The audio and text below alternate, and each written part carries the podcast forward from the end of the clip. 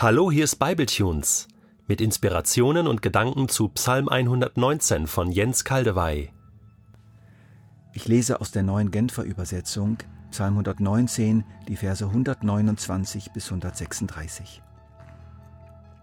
Voller Wunder ist, was du in deinem Wort bezeugst.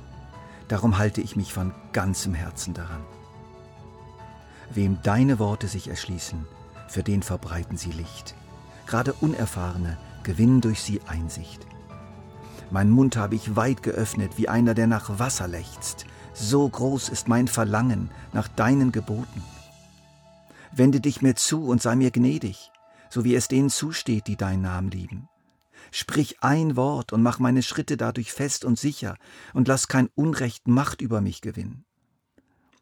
Befreie mich von jeder Unterdrückung durch andere Menschen, so will ich mich weiter nach deiner Ordnung richten.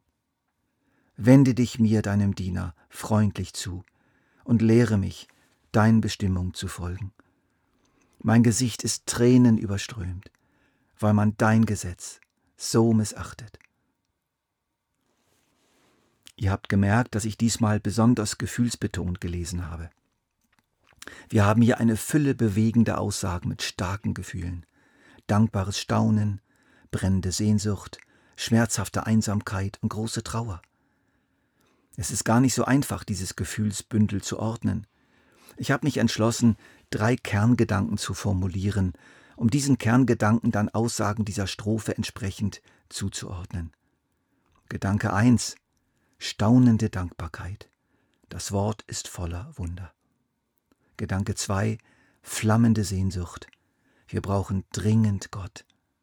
Gedanke 3. Schmerzhafte Trauer. Das heilsame Gesetz Gottes wird ständig missachtet. Staunende Dankbarkeit.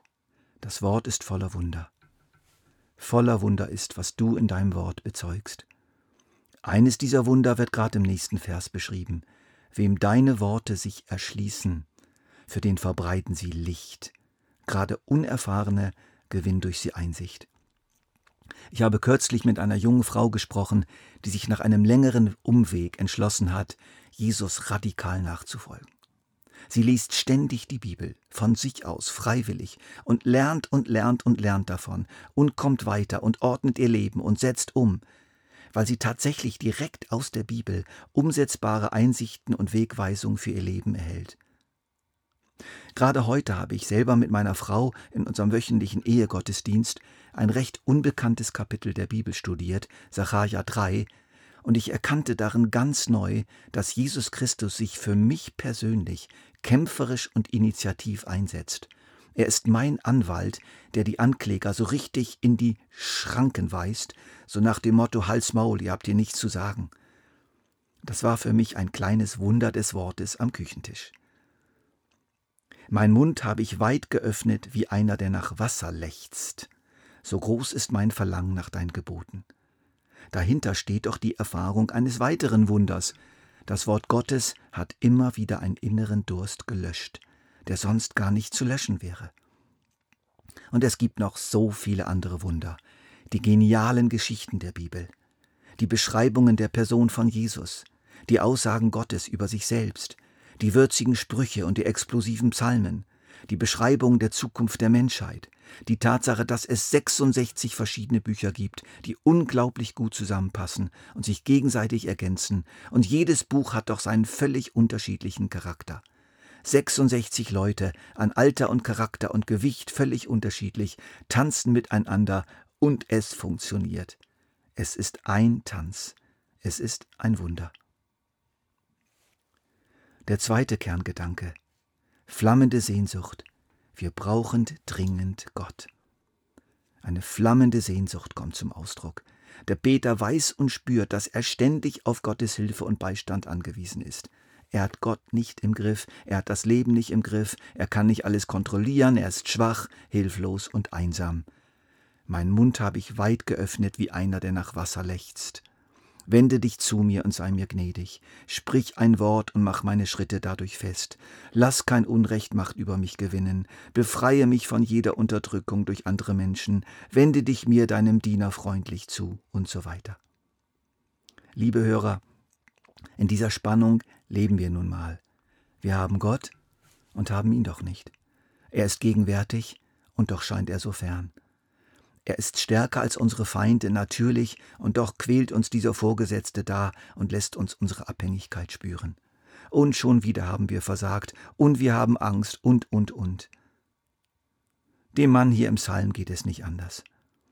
So dürfen wir immer wieder den Gott, der eigentlich nahe ist, bitten, dass er spürbar nahe ist. Das ist kein Widerspruch. Ich frage mich in diesem Zusammenhang allerdings, ob wir nicht oft Gott zu wenig suchen, im Sinne eines hartnäckigen, flehenden Suchen seines Angesichts, weil wir ihn wirklich brauchen und wirklich wollen. Das ist mehr als ein Stoßgebet in einer Notsituation. Nun zum letzten Vers, der sehr gewichtig ist. Mein Gesicht ist Tränen überströmt, weil man dein Gesetz so missachtet. Das ist die schmerzhafte Trauer.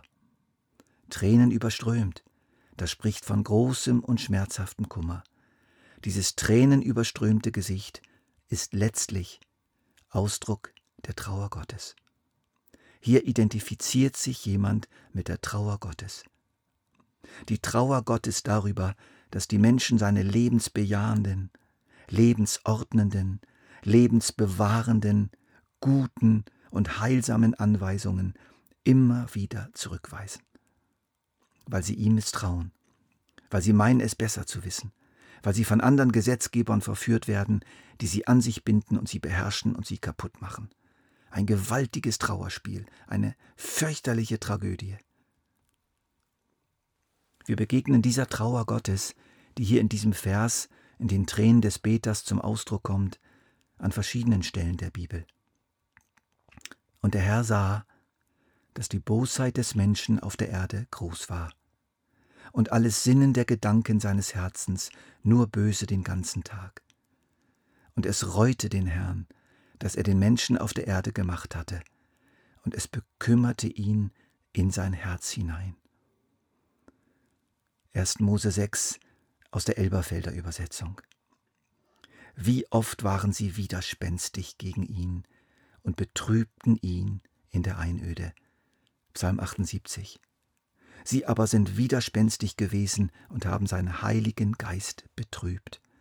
Jesaja 63. Als Jesus an einem Sabbat ein Mann mit einer verkrüppelten Hand heilen wollte und einige Leute sich darüber aufregten und es als Gesetzesbruch interpretierten, passierte dies. Er sah sie der Reihe nach an, voll Zorn und zugleich betrübt über ihr verstocktes Herz. Markus 3. Lukas überliefert, wie es Jesus ging, als er sich in Jerusalem einfand, im Bewusstsein, was passieren würde. Als Jesus sich nun der Stadt näherte und sie vor sich liegen sah, weinte er über sie und sagte, wenn doch auch du am heutigen Tag erkannt hättest, was dir Frieden bringen würde. Nun aber ist es dir verborgen, du siehst es nicht. Lasst uns die Trauer Gottes nicht unterschätzen oder übersehen. Wir können ihn wirklich betrüben. Er hat sich tatsächlich so sehr auf uns eingelassen. Natürlich gibt es in unserem Leben als Leute Gottes auch die selbstmitleidige, selbstsüchtige Trauer, auch die gerechtfertigte Trauer über echte Verluste, aber es gibt immer wieder auch eine Trauer, die letztlich Ausdruck der Trauer Gottes ist. Was ist das doch für ein starkes Gebet, Herr, hier? Ich bitte dich, lass mich teilhaben an diesem Gebet. Hilf mir durch deinen Geist, dass ich auch in meinem Gefühlsleben noch mehr staunende Dankbarkeit über dein Wort, innige Sehnsucht nach dir und göttliche Trauer, deine Trauer entwickeln.